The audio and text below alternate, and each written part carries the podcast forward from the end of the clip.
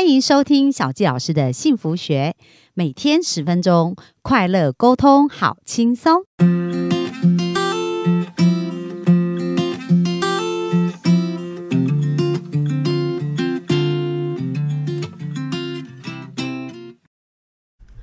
欢迎收听小教师的幸福学，很开心又在空中跟大家见面。那本周我们继续谈谈我们跟金钱的关系哦。那在犹太人致富金律呢，我们今天就要看看这个法则九。在第九则里面呢，他经历九，他有讲到说不要吝惜财富是什么意思呢？他讲到慈善捐赠可以确保你认为自己是施予者，因为我们在捐赠的时候，我们是付出的嘛，而不是占有者。当动机是创造，当动机是创造成就的时候呢，你就会更有耐性，生活的热情会大为增加。所以，我们创造财富有很多很多的动机哦。那如果我们是一个乐意付出的人，我们在创造财富的一个过程当中，我们的目的就是要做更多的付出，然后去帮助到更多人。可是，如果我们是一个只进不出的人，在我们去寻求财富的一个过程当中，可能所有的想法都是跟自己有关。那这就是这边谈到的，不要吝惜财富哦。因为当我们只专注在自己的时候呢，就就好像大家想想看，那个河流的水，当它没有流动。它是一滩死水的时候，终究是会发臭的哦。可是如果它可以流动呢，在这里面有很多的生物啊，很多的海藻啊、鱼类啊，或者各种的微生物，它就可以在这个呃流动的水里面去生存。所以我们可以看到，从大自然来看呐，所有的事情都是透过分享，然后会变得更好，而不是把它占为己有。所以犹太人也有这样子非常。有睿智的一个做法，所以他们一直呢也都会做十一奉献。那这里面就讲到一个女士的故事哦，讲到有一位女士，她是一个说故事的人，说书人哦。那她呢就会主动找机会去说故事，可是因为她的这个接案不是很顺利，也不是很固定，所以她的收入常常就是呃有时候有，有时候没有这样，所以她是。相对哦，他觉得他的经济是很拮据的，可是，在犹太人的律法里面呢，是非常鼓励他们要做十一奉献，就是把收入的十分之一捐献出去。那他当时就想说，诶，他怎么可以做到这样子？是非常不容易的。可是有一次他在他的教会聚会的时候呢，听到呃有关于十一奉献的阐述哦，那他讲到说，诶，其实十一奉献是一个祝福跟丰盛的律法，他不是要把我们的钱拿走变少，而是为了让我们的钱变得更多。那举一个非常简单的例子，可能大家就可以理解喽。比如说，我们现在如果想要让我们的果树，变得更好，我们是不是一定要种下种子呢？那如果你比如说你吃的这个苹果啊，你想要长出，我们常常讲哦，呃，你可以算出这个树上有几颗苹果，可是你没有办法算出一颗苹果的种子可以结出多少颗的苹果。所以，当我们种了一颗种子以后啊，这个种子是可以发芽生根，然后呢，它是可以长出无数的果实的。而十一奉献也就是一个金钱的种子哦。当我们的金钱要变更多的时候呢，我们需要某一个部分的种子把它种回去土壤里面。而当它种在土壤里面的时候，当它呃开花结果的时候，就会有更多更多的果实是可以来享用的。所以这个十一奉献呢，我们并不是需要付出所有，就好像你在吃的这个苹果当中呢，你不用把所有的苹果都给出去，你只要把苹果其中一个部分的一个种。从此种下去，就会有让你意想不到的收获。所以，当这个呃富人呢，他听到这个说书人啊，他听到这样子的原理的时候，他就决定要来试验哦。因为其实，在像小教师本身也是一个基督徒，我从十七岁就加入教会。那在我们教会里面也是同样有十一奉献的律法。那他也一直提到说，其实十一奉献的律法呢，它并不是一个有关于金钱的律法，反而是一条信心的律法，要去测试看看我们是否对神有信心。他的一个祝福呢，就是他说：“你以此试试，因为神在给诫命的时候，很少会说你来试验我。可是十一奉献是一条试验的律法。他说：你以此试试，看我是不是会。”会敞开天上的窗户，然后把所有的祝福倾福于你，甚至无处可容哦。所以他这边讲到啊，十一奉献到我们愿意去做、去测验、试验的时候，那其实呢，我们的祝福啊，会大到就是呃。天上的窗户敞开，然后这个祝福大到无处可可容哦。那我也是呃，就因为这样子，也去运行了十一奉献的律法很久的时间。那我们回到这个说书人的故事啊。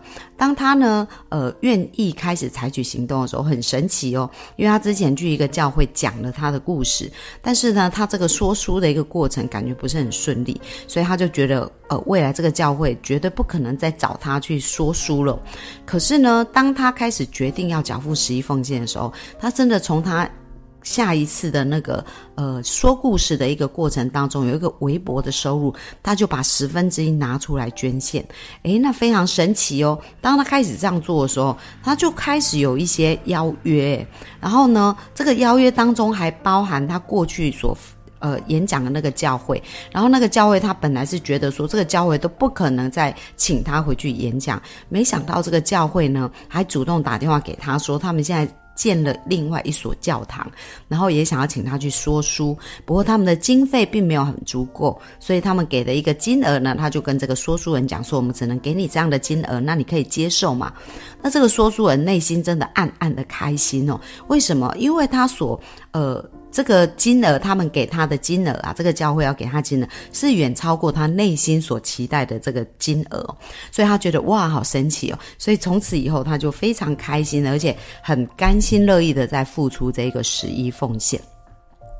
那在这个犹太人致富金律里面，他讲到啊，捐赠哦，因为很多我们说要量力而为嘛，可是他提醒我们，捐赠要超出能力哦。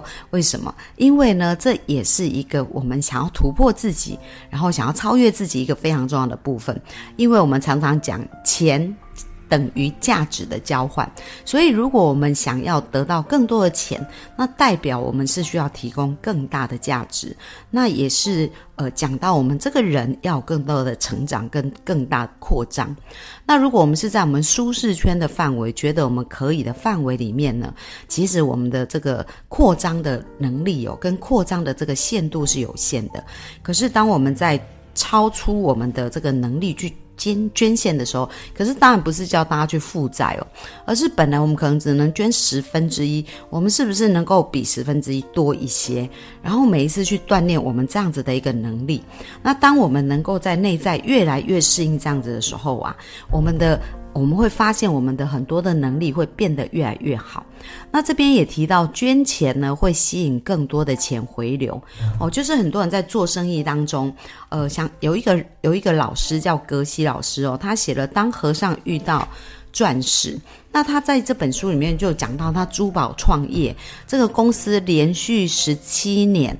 都是业绩正成长，而且每一年半业绩就会翻一倍。那他是第一次在纽约做生意，为什么能够创造这么大的一个成果？而且业绩营业额从来没有往下降过。然后呢，他也没有做什么伤天害理的事哦，因为他呢就深知种种子的重要，所以他在这个创业的一个过程当中，不断的种出金钱种子。那什么叫种出金钱种子？就是把你所赚的一部分乐意。的奉献出去，那这个乐意的奉献这个心态是非常非常重要的，因为在之前犹太人的经律里面有谈过，就是你就是钱，钱就代表你，所以呢，你内在的能量呢，也反映了你金钱的能量。所以如果你给出去是困难重重的话，那你收回来也会是困难重重。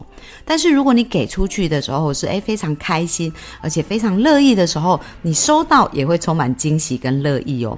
所以。我们想要得到什么，我们就要先付出什么，而付出的内在状态是非常非常重要的，所以我们可以有意识的来察觉。那在这边呢，我们也知道世界的首富哦，比尔盖茨，然后包括华伦巴菲特，他们都非常非常的有钱，可是他们几乎都把他们钱的百分之九十五都是捐出去的。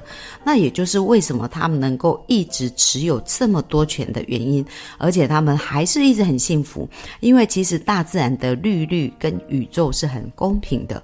如果我们拥有很多的钱都不愿意付出，那可能在他生生命的其他的地方就会失衡，比如说可能是家庭关系呀，或者是他的健康关系，或者是他的一个呃。跟人互动的一些关系哦，还是在其他的部分可能会产生一些不平衡的地方。可是当他愿意能够把他的钱捐出去的时候，他其实是一个很好的平衡。就是呢，他是除了有收获也有付出，所以这个金钱它是一个平衡，而不是一个只只进不出。所以大家有没有发现啊？那个像格西老师啊，到现在也是非常非常的有钱哦。那他创立的一个大学呢，就是也是完全不收费的大学。这也就是他讲到他想要的财富，他全部都是用种子种出来的。那种的概念就是我们要先付出，所以呃，很多很多成功人都验证了这件事情。那他也讲到，捐钱呢不只是善行，还会增加财富哦。这不仅是犹太人相信啊，其实世界很多知名的慈善家也都印证了这样的事情。因为呢，当我们在做这个善行的时候，自己会变成一个更美好的人。当我们愿意付出，其实我们是会感觉到这种快乐，感觉到这种富足。而我们的内在有快乐、有富足的感觉，我们外在的世界就容易看到富足跟快乐的一个世界哦。所以。这是一体的，呃，就是虽然它是在不同的面相，不过它是一体的一个呈现。那善行呢，也会让我们自身的这个世界变得更加的美好。并且善行会提升我们的德性跟满足感哦，因为呢，如果我们对自己没有好的感觉，觉得自己是不值得的话，那其实我们在外面看到世界就会是一个匮乏。而当我们愿意给出、愿意付出，那这是无关乎钱的多少哦。所以我们讲到十一奉献，就是一个在经文里面呢，在圣经里面，耶稣基督就有谈到啊。有一个富人，他非常的穷，他可能只能捐两块钱，而这两块钱就是他全身最重要的一个财富了。那另外有一个有钱人，他非常有钱，他捐出了一百两，那这一百两对他来讲啊，就是一个牛刀，就是好像一根汗毛一样，是无关痛痒。为什么？他有非常非常多的钱。那神呢？他不是看钱的多寡，而是看他的比例哦。对他来讲，这件事情的付出是他全部的心意。那这就是一个非常非常大的一个一个重要的一个事情。所以小佳老师也要鼓励大家，我们在捐赠这件事情上，不是要等我们很有钱才开始捐赠，而是我们现在就应该开始养成这个捐赠的习惯。那我们有十块钱，我们就可以先捐一块钱。那很多人会说，那我一块钱要去哪里捐呢？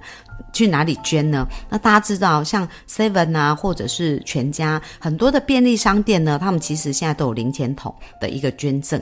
那这个零钱桶捐赠呢，他们积少成多，然后可以去帮助一些需要帮助的一个机构。